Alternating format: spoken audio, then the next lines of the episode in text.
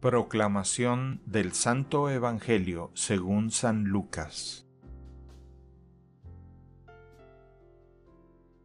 En aquella misma hora, Jesús se llenó de júbilo en el Espíritu Santo y exclamó, Te doy gracias, Padre, Señor del cielo y de la tierra, porque has escondido estas cosas a los sabios y a los entendidos, y las has revelado a la gente sencilla.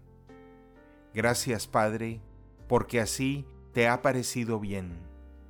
Todo me lo ha entregado mi Padre, y nadie conoce quién es el Hijo, sino el Padre, ni quién es el Padre, sino el Hijo, y aquel a quien el Hijo se lo quiera revelar.